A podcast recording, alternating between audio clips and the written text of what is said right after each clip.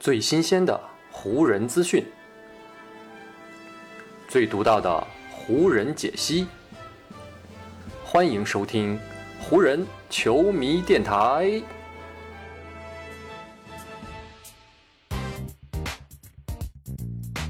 北京时间六月六日，欢迎各位收听全新一期的湖人总湖人球迷电台。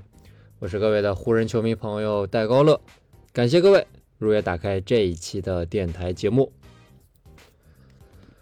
这一期电台节目呢，咱们将话题的焦点啊，从湖人的新主教练达尔文哈姆身上呢，暂时挪开啊，回到呢未来一个夏天必将是湖人重点的一个人物上，也就是威少的身上。虽然呢，从过去一一整个赛季的表现和发挥来看，湖人呢跟威少这两方之间可以说呢是极不相容。可是呢，考虑到这位曾经的 MVP 下赛季巨大的合同，要让湖人在这个夏天把威少送走啊，对湖人来说也不是一件容易的事情。所以呢，对于湖人来说，目前首要的目标和想法还是呢，尽可能的要让威少在下个赛季。能够在球队的体系当中发挥出他自己更多的实力，这个呢也是湖人队在今年夏天选择主教练的时候考核新教练的一个重点的题目。如今呢，达尔文·哈姆已经在湖人队走马上任了，而威少呢暂时也没有要走的这样一个意向，所以对于湖人队这位此前没有任何主教练经验的新帅来说，尽快的在思路上面找到一条威少与湖人的融合之路。是他在未来这个夏天啊非常重要的课题。而关于这个问题呢，上赛季湖人和威少彼此之间融合的失败，已经呢给哈姆提供了三个方面的经验，可以让哈姆呢来好好的参考和学习一下。首先呢，第一个方面的经验，那就是呢要尽量安排更多的投手与威少一起登场比赛。关于这一点呢，首先要跟大家指出的是啊，所谓的投手不一定呢得是三分投手。只要是具备中远投能力、能够在场上拉开空间的球员，都可以被算在这个范围以内。所以呢，按照这个标准来看，安东尼·戴维斯呢，绝对是可以跟威少一起登场的重要的湖人球员之一了。之所以要提出这样的一点呢，是因为湖人队上赛季的比赛已经证明，当威少登场的时候啊，只要他身边有不具备中远投能力的球员，哪怕这样的球员只有一个两个。那对湖人队的进攻体系也会造成毁灭性的打击。之所以威少啊需要身边有如此的阵容搭配，一个最重要的原因就是呢，他如今的身体素质已经是大不如前了，不再具备过去那样出色的运动能力以及呢篮下终结的能力，所以呢，他更加需要队友能够给他拉开通往篮下的空间。关于这一点呢，二零一九到二零赛季的火箭队其实呢就已经发现了。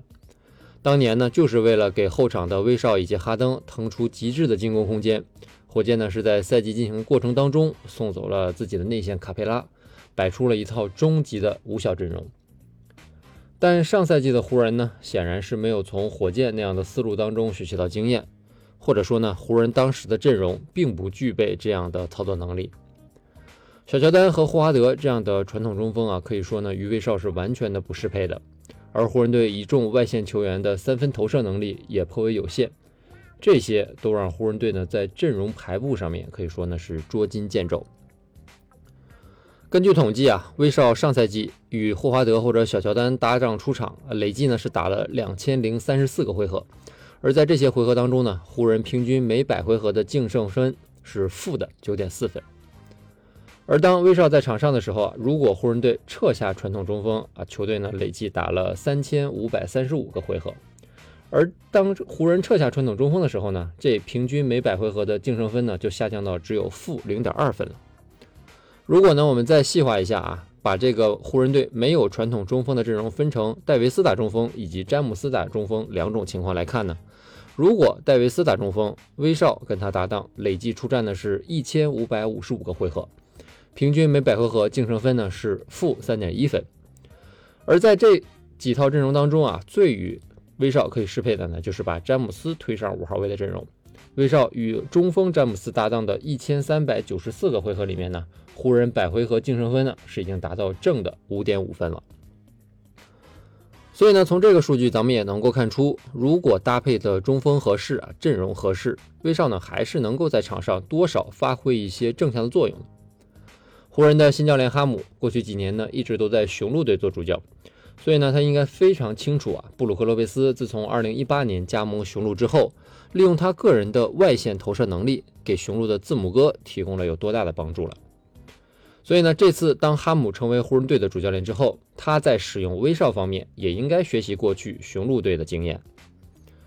只不过呢，如今的湖人阵容当中啊，并没有洛佩斯这种类型的中锋，想要去自由球员市场上淘宝，能够让湖人队进行选择的对象呢，也是颇为有限的。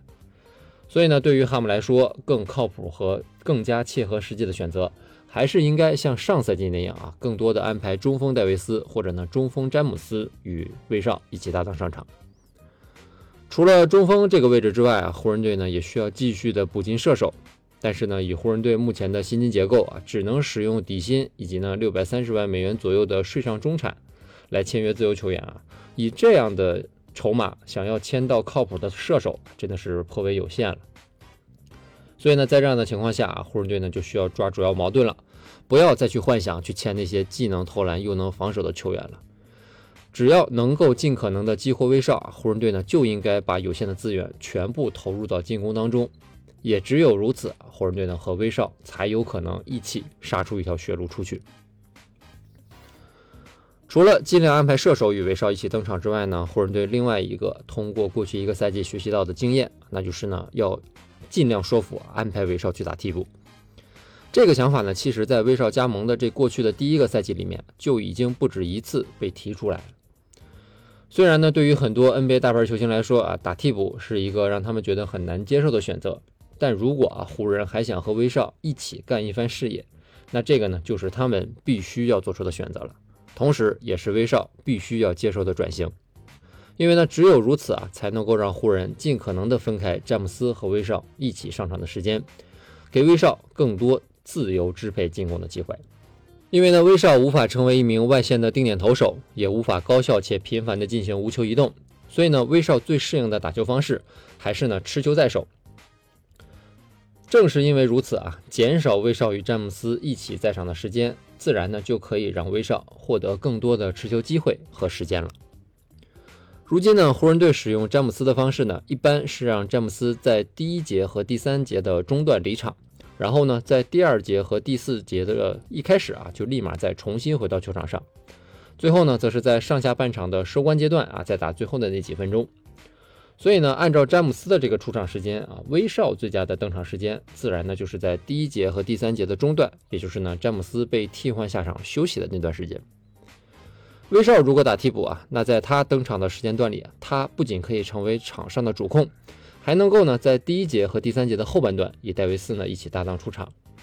等到第二节和第四节初啊，詹姆斯回到球场时候呢，那就可以把詹姆斯推上五号位，四号位呢再配上加布里埃尔这样的移动型锋线。继续呢，让威少做后场的发动机，来冲击对手的第二阵容。这样一调整呢，就可以让威少啊与跟他配合效率最高的两位中锋啊依次来出战了。这个设想虽然不错呢，但最大的困难可能呢还是如何说服威少来接受替补的一个角色了。而这个就需要菜鸟主帅哈姆以及呢湖人队的高层一起来行动了。湖人队啊必须要把这其中的利害关系啊严肃且认真的告知威少。否则呢，威少和球队肯定呢是要重演过去一个赛季的悲剧的。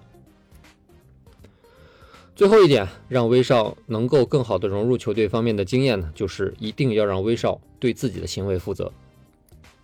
威少上个赛季融入球队失败，除了已经下课的主教练沃格尔要承担一部分的责任之外，威少个人同样难辞其咎。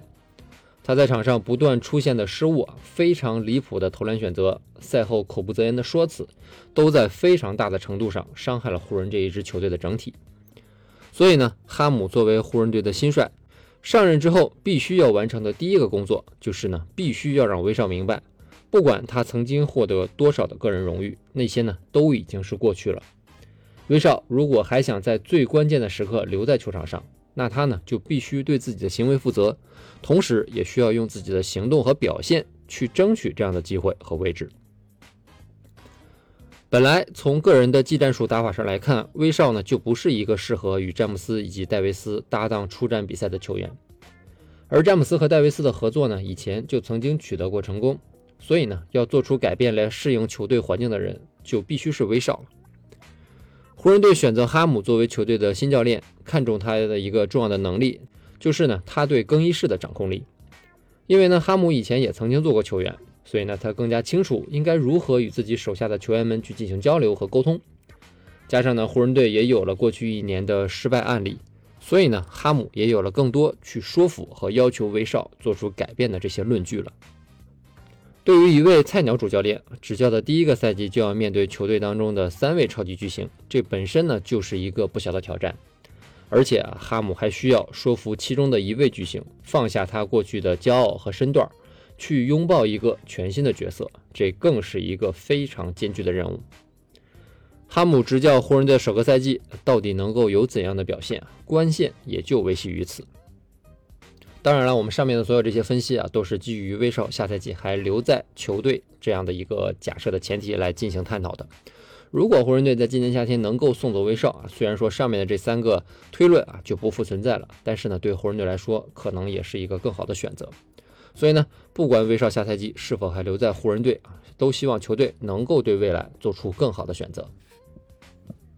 好，以上呢就是本期节目的全部内容了。再次感谢各位朋友今天的收听啊，也谢谢各位今天的时间。如果你觉得我的节目做得还不错，就请你关注和订阅我的这张专辑吧。另外呢，也希望各位能够把我的节目分享出去，让更多的朋友听到咱们的湖人球迷电台，让更多的朋友加入到咱们湖人球迷的大家庭当中。